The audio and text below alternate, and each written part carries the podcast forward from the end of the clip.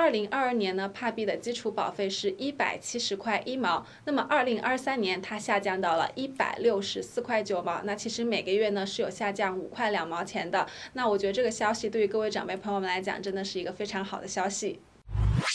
是的，在讲说开放投保期之前的话，那曾经有人讲过重要的事情要讲三遍，所以说我待会的这个会讲第一遍。第一遍呢，就是说现在保险公司几乎都不愿意多写保险，因为每一家保险公司因为现在投资房地产也好，投资股票也好，都在赔钱。所以说呢，那他们要想在保险上面赚钱，要涨保费，可是保险管理局没有通过，所以说让保险公司都是宁愿少做生意，不要多做生意。过去是你的保费，不管是健康保险费或汽车房屋保险费，你只要 late pay，你赶快把保费交回去的话，它会 reinstate，就会让你的保险会重新生效。可是呢，我们我在做保险四十年以来，从来没有看过保险公司那么铁石心肠的，就下定决心就是不要你，就是不要你了。只要你的保费晚一分钟，他就不要你了，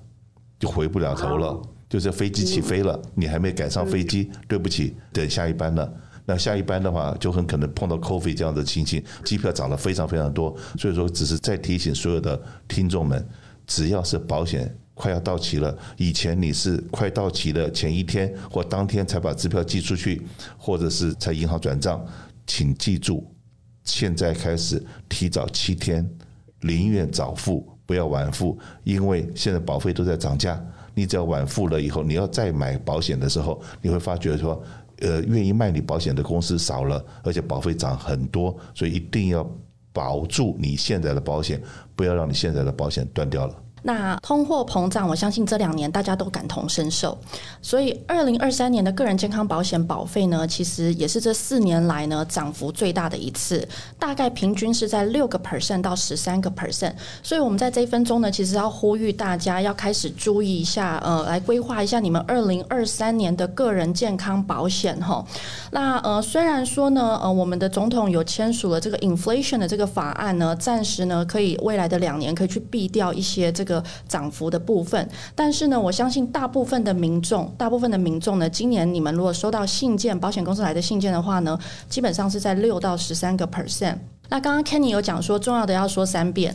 如果说呢，您现在已经在加州全保的朋友们呢，那你这个礼拜都已经可以开始做任何的选择了，在这个礼拜都可以做任何的选择了。在今年的这个呃截止日期的话呢，其实跟以往是一样的，所以再一次提醒大家，如果您想要申请一月一号生效的保单的话呢，截止日期是十二月三十一号。那呃，明年的二月一号生效呢，是最后最后一班列车的话，它是在一月三十一号截。止日期，问到一个非常重要、非常重要的问题，就是我万一错过了这个一月三十一号的截止日期怎么办？怎么办？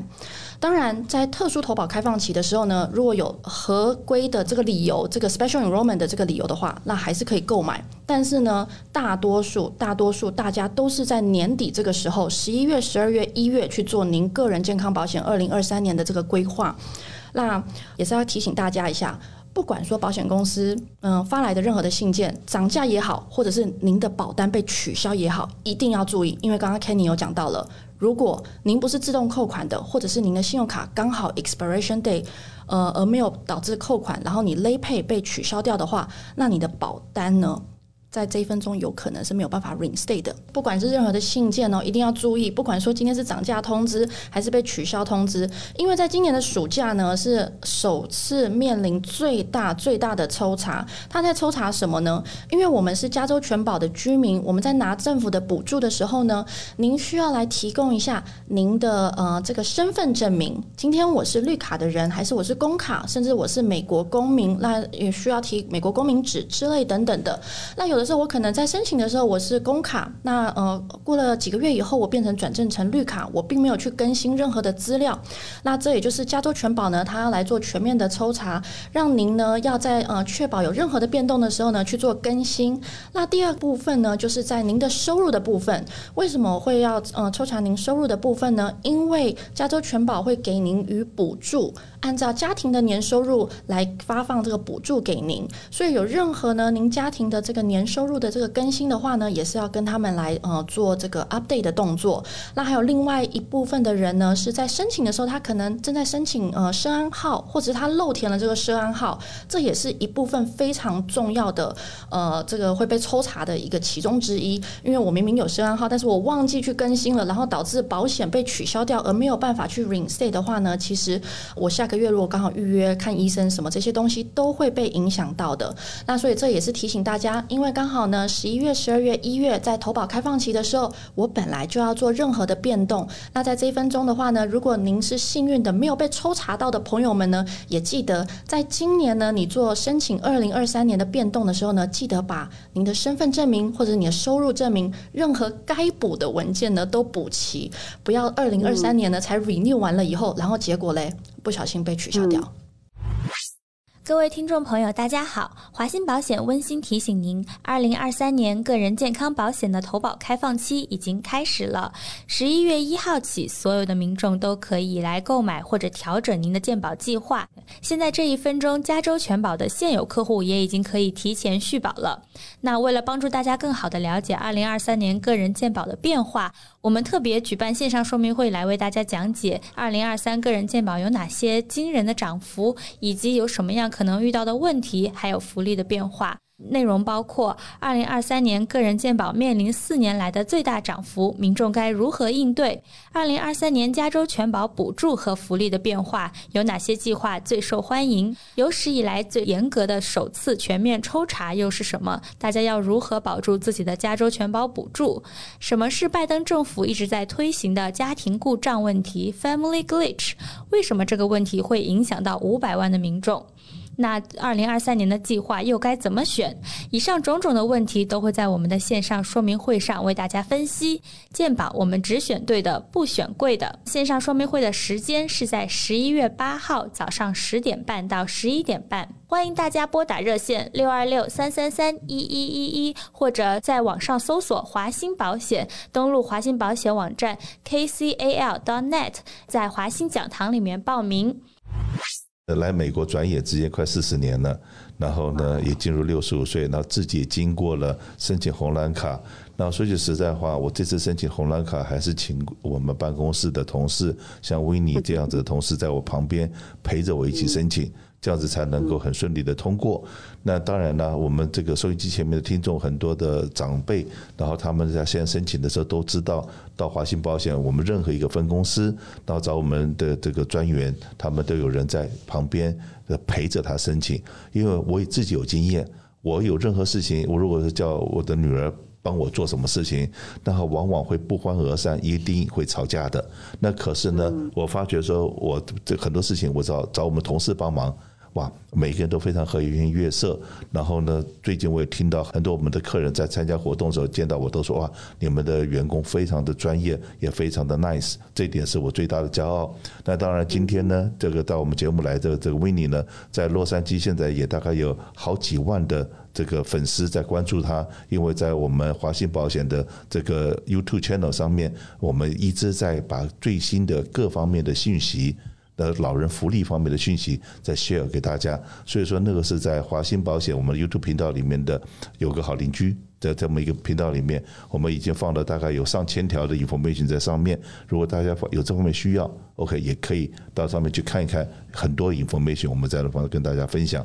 那当然了，今天维尼在这地方，我就把这个麦克风多半的时间要交给维尼的，跟大家分享有关于起因健保的问题。对，是的。那刚刚嗯，Kenny 有提到哈，我们越来越多的长辈朋友都来说，我不想找我儿子跟女儿帮忙。一去问他们都不耐烦，问这个也不帮我，特别是搞手机，手机要怎么弄，他们都不会帮我弄。那我觉得找华信保险挺好的，我不求别人，我求华信保险。那你们的小姐都很 nice，那真的不只是一个客人，非常多客人都来跟我们这么讲。是的，那虽然随着我们年纪越大，但是我们还是要自立自强的哈。虽然儿子女儿不耐烦，但是华信保险永远都会对您耐烦哈。那所以 Kenny 也是现在申请红蓝卡，当时也是女儿还有我们一起。帮他申请，所以说呢，这个我们华信保险真的，而且是七天二十四小时，我们的 slogan 已经在社区里面非常的有名的那句 slogan，就是对你的关心永不打烊。哪怕是现在已经进入了 Open Enrollment，奇英健保 Open Enrollment，每一位专员都很忙，可是你有任何需要的时候，还是可以找我们。其实像 Kenny 呢，他现在是有我们华兴保险的这个公司保险，那么有二十人以上的公司保险，嗯、所以 Kenny 呢，他其实在申请红蓝卡的时候，只申请了 A 部分这个住院保险的部分，没有申请 B 部分门诊保险。那么这个情况呢，就可以适用于各位听众朋友。如果说您现在也六十五岁了，但是呢还继续在上班。并且公司保险有二十人以上的话，那么就是跟 Kenny 的情况一样，你满六十五岁的时候呢，我们还是建议您先去申请这个红蓝卡的 Part A，因为 Part A 你跟你的工作点数挂钩嘛，那你有四十个点，你也不用付钱。那按照正规的流程，咱们上网很简单的申请一下。那 Part B 这个住院保险可能就是要付费。那么等您准备要退休的时候，anytime 您就可以开始来跟社安局来申请这个 Part B。那包括 Kenny 也是，他可能等到他退休的时候。那么咱们就要再去跟市安局申请这个 Part B 来补办上。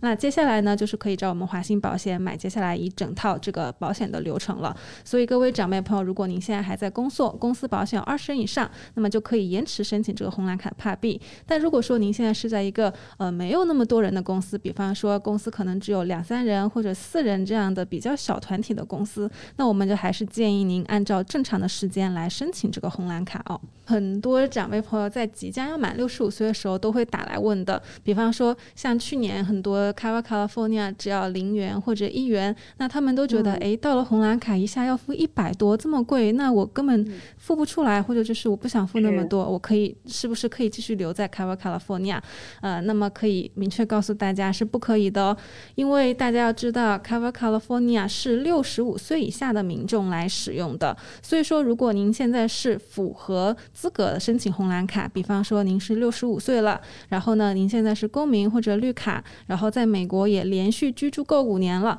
那么这种情况呢，您满六十五岁就是一定要使用红蓝卡，不可以再使用 Cover California。如果说您没有按时去申请红蓝卡的话，那么政府就会给你罚款了。注意，不是我们给你罚款，是政府强制要大家使用红蓝卡，所以政府会给大家罚款。那所以大家就问了，那我满六十五岁什么时候开始去申请呢？那么就是我们一再跟大家强调的申请红蓝卡的初始注册日期，也就是满生日的前三个月、生日当月和生日的后三个月要来申请红蓝卡。像 Kenny 的生日就是八月份，所以那么他早早的五月份的时候呢，就开始来提出这个申请了。那么只要您在生日的前三个月申请，那么你的红蓝卡生效日期呢，都是你的生日当月的一号，就会可以申请了。嗯、当然了，有很多人的爸爸妈妈是现在已经超过六十五岁、七十岁甚至七十五岁。然后移民到美国来，在过去没有工作十年，健康保险怎么办呢？还是一样打电话来。对，是的，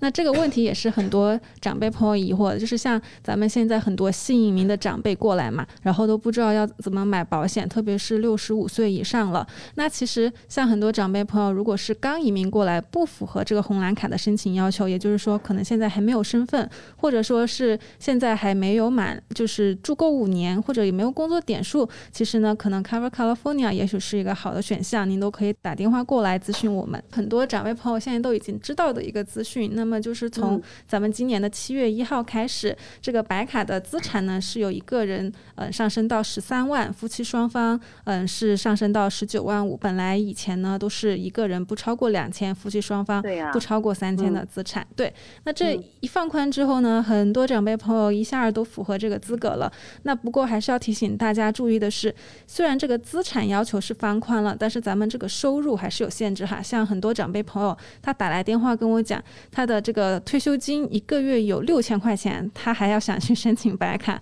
那我就说哦，您可能工资都比我更高，或者比我们同事更高，对，但是就是这个收入方面也会是有限制的，不仅仅是资产的限制。那很多长辈又会问，什么是资产呢？那也跟大家讲过，之前就是说，如果您的自住房。跟第一台车是不算作你的这个资产。如果说你有第二套投资房跟第二台车，那么就会算作资产，包括是您的股票、存款、现金这些，通通都是算作资产。那除了这个方面的限制以外呢，就还是有这个每个月收入也会有固定的限制。不过因为嗯白卡有很多计划嘛，那计划的不同呢，收入的限制也不同。那这个消息出来之后，很多长辈就开始去嗯申请白卡了，因为大家也知道白卡的福利非常好嘛。不过我们这边还是要跟大家强调，就是白卡有这个遗产追讨。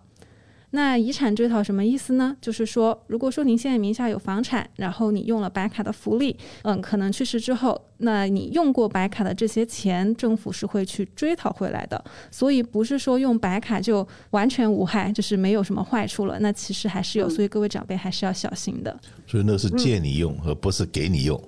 借跟给 虽然你都用得到，但是一个是要还的，一个是不要还的。有些长辈朋友呢，他可能就是，比方说满六十五岁以前哈，他就已经拿了这个加州的白卡，那他们他们他们就觉得说，诶，六十五岁以后我已经有白卡了，我是不是就不用申请红蓝卡了呢？那其实也不是的，因为大家知道白卡是给低收入人群的政府补助，那红蓝卡是六十五岁以上的长者补助，所以本质上来讲呢，他们是两个根本不同的保险。那所以即便说您六十五岁以前已经拿了白卡，或者是说你六十五岁以后拿了白卡，你都还是要按是去申请这个红蓝卡的，如果不申请的话，政府还是会有一些罚款呢。而且就是，嗯，像大家也知道，你如果现在已经有了红蓝卡和白卡，并且你现在有参加一些医疗计划的话，那之前我也在广播节目有跟大家讲过，二零二三年有很多白卡的，嗯，这个保险公司的计划取消了，所以呢，您就要赶紧打电话来咨询我们一下，二零二三年有没有新的这个红蓝卡加白卡的医疗计划了，并且，嗯，二零二三年有很多白卡计划福利真的是非常好哈，很多的这个福利的额度都给的非常的多，